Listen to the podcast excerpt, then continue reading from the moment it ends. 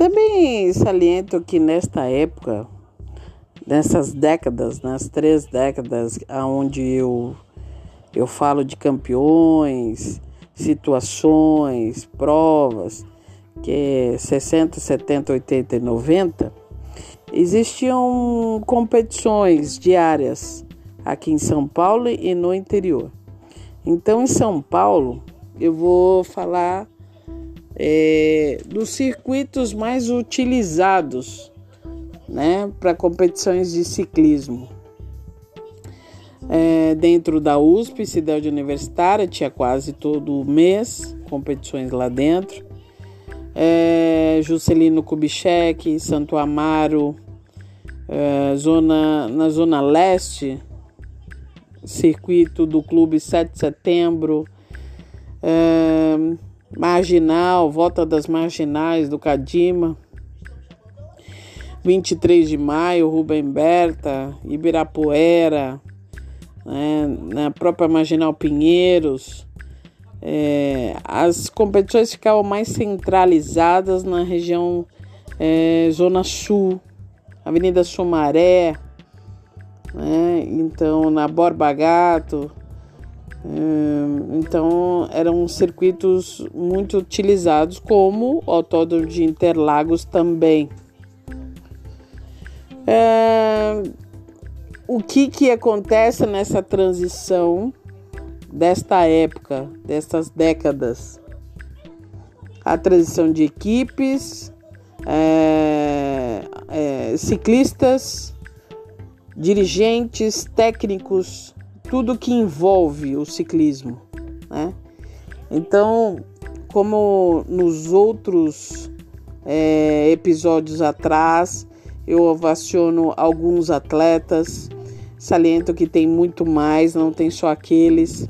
Saliento também que ovacionei é, equipes e também não tinha só aquelas, tinham mais.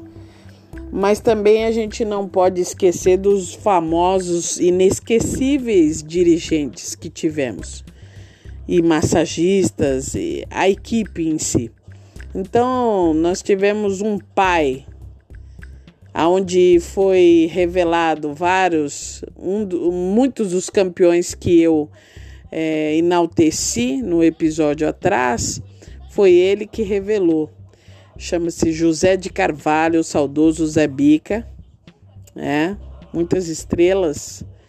Desde lá de trás até a sua partida, ele é, revelou até ganhar o mundo, até ganhar outras equipes e ganhar o mundo. Tivemos também o senhor Hilário Diegues, que foi o pioneiro do ciclismo santista, lá com a Trincana de Coimbra e as Peixadas, e, e tanto lutou pelo ciclismo santista. Tem um estoco de Americana que não podemos esquecer, que se hoje a Americana tem um velódromo é graças a ele e toda sua trajetória no ciclismo. Seu Pascoal, né? É, também aí fomentando no, no ciclismo, né? Tem o Book de Iracemápolis, tem aí o Cláudio Diegues, que continua aí no ciclismo de uma outra forma, com a equipe da Memorial de Santos. É, então, são, são muitos nomes para serem lembrados, né? E que infelizmente não tiveram sucessores que, que dessem a continuidade daquilo que eles, que eles começaram a fazer. O ciclismo que eu estou relatando é um ciclismo que era paixão, era amor, era dedicação. Ninguém ficou rico fazendo o que eles estavam fazendo.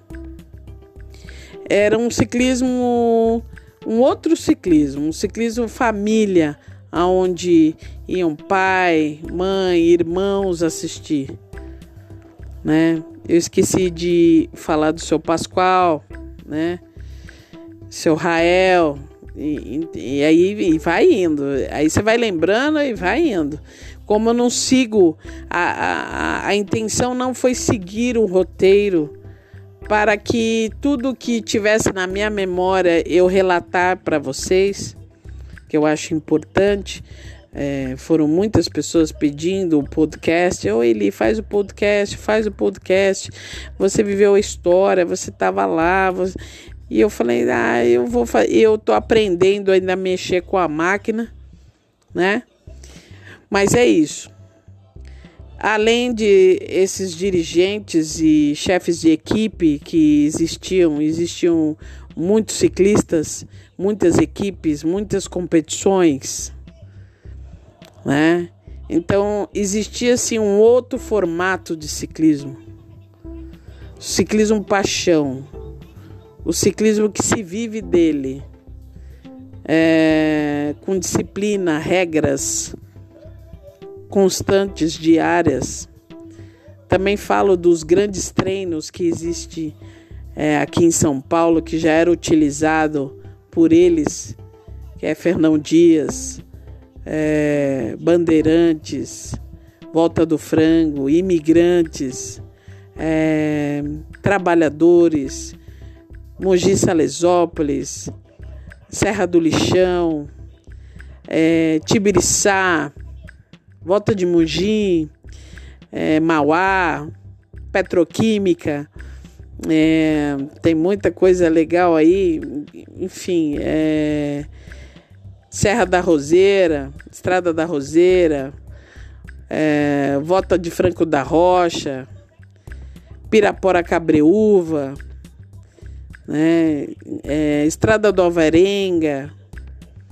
Então tem, tem muita coisa que eles naquela época já viviam, treino de marginal constante, né? Eles já viviam e que a atualidade continua vivendo aí.